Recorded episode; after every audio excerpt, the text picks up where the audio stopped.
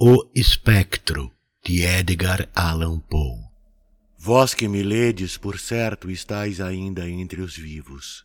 Mas eu que escrevo terei partido há muito para a região das sombras, porque de fato estranhas coisas acontecerão e coisas secretas serão conhecidas, e muitos séculos passarão antes que estas memórias caiam sob vistas humanas. E ao serem lidas e ouvidas, alguém haverá que nelas não acredite, alguém que delas duvide, e contudo uns poucos encontrarão muito motivo de reflexão nos caracteres aqui gravado com estiletes de ferro. O ano tinha sido um ano de terror e de sentimentos mais intensos que o terror, para os quais não existe nome na terra, pois muitos prodígios e sinais haviam se produzido, e por toda a parte sobre a terra e sobre o mar, as negras asas da peste se estendiam. Para aqueles, todavia, conhecedores dos astros, não era desconhecido que os céus apresentavam um aspecto de desgraça, e para mim, o grego Olinus, entre outros, era evidente que então sobrevivera a alteração daquele ano 794, em que, à entrada do Carneiro, o planeta Júpiter entra em conjunção com o anel vermelho do terrível Saturno. O espírito característico do firmamento se muito não me engano, manifestava-se não somente no orbe físico da Terra, mas nas almas, imaginações e meditações da humanidade. Éramos sete certa noite em torno de algumas garrafas de rubro vinho de Quios, entre as paredes do nobre salão, na sombria cidade de Ptolemais. Para a sala em que nos achávamos, a única entrada que havia era uma alta porta de feitio raro, e trabalhada pelo artista Corinos, aferrolhada por dentro. Negras cortinas adequadas ao sombrio aposento privavam-nos da visão da lua, das lúgubres estrelas e das ruas despovoadas. Mas o pressentimento e a lembrança do flagelo não podiam ser assim excluídos. Havia em torno de nós e dentro de nós coisas das quais não me é possível dar conta, coisas materiais e espirituais atmosfera pesada, sensação de sufocamento, ansiedade e, sobretudo, aquele terrível estado de existência que as pessoas nervosas experimentam quando os sentidos estão vivos e despertos e as faculdades do pensamento jazem adormecidas. Um peso mortal nos acabrunhava, oprimia nossos ombros, os móveis da sala, os copos em que bebíamos, e todas se sentiam opressas e prostradas todas as coisas exceto as chamas das sete lâmpadas de ferro que iluminavam nossa orgia, elevando-se em filetes finos de luz, assim que permaneciam, ardendo, pálidas e imortais. E no espelho que seu fulgor formava sobre a redonda mesa de ébano a que estávamos sentados, cada um de nós ali reunidos contemplava o calor de seu próprio rosto e o brilho inquieto nos olhos abatidos de seus companheiros. Não obstante, ríamos e estávamos alegres a nosso modo, que era histérico, e cantávamos as canções de Anacreonte, que são doidas, e bebíamos intensamente, embora o vinho purpurino nos lembrasse a cor do sangue. Pois ali havia ainda outra pessoa em nossa sala, o jovem Zoilo, morto estendido a fio comprido, amortalhado.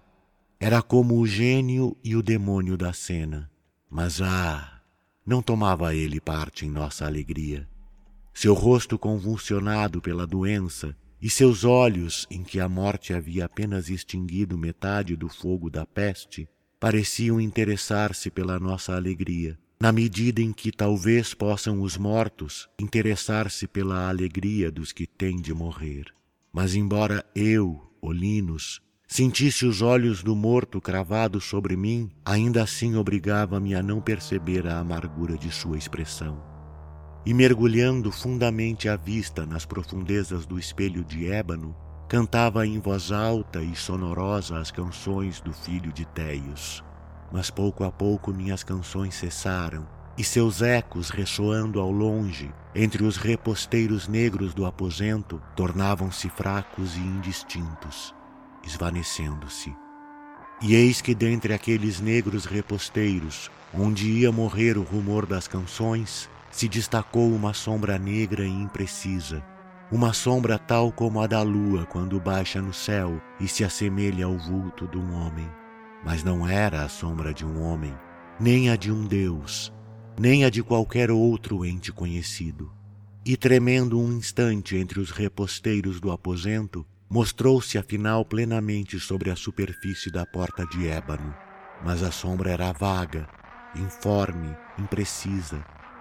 E não era sombra nem de homem, nem de Deus, de Deus da Grécia, de Deus da Caldeia, de Deus egípcio. E a sombra permanecia sobre a porta de bronze, por baixo da cornija arqueada, e não se movia, nem dizia palavra alguma, mas ali ficava parada e imutável.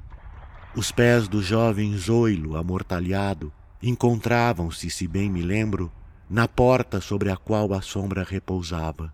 Nós, porém, os sete ali reunidos, tendo avistado a sombra no momento em que se destacava dentre os reposteiros, não ousávamos olhá-la fixamente, mas baixávamos os olhos e fixávamos sem desvio as profundezas do espelho de ébano.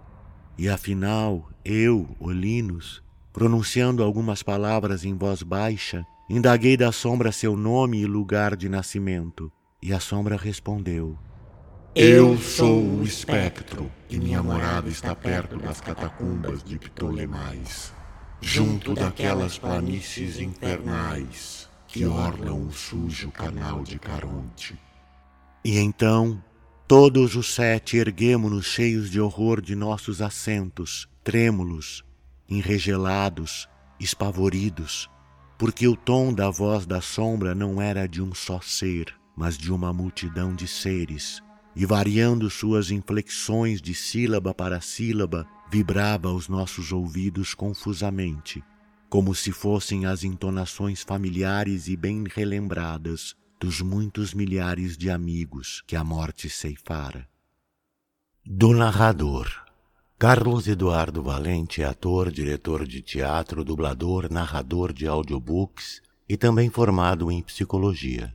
65 anos de vida bem vivida e cheio de histórias para contar, mas prefere contar e interpretar as histórias dos outros. Até tenta escrever um pouco, mas não tem a disciplina necessária como tem nessas outras áreas citadas. Depois de morar 20 anos em Porto Alegre, voltou a Pelotas, onde se formou em psicologia. Morou em São Paulo um bom tempo e agora mora em Florianópolis, para onde voltou depois de 13 anos longe da ilha. Sempre na batalha por novos desafios. Também brinca com fotografia e edição de vídeos, porque viver é bom demais. Contato carlão50 arroba gmail.com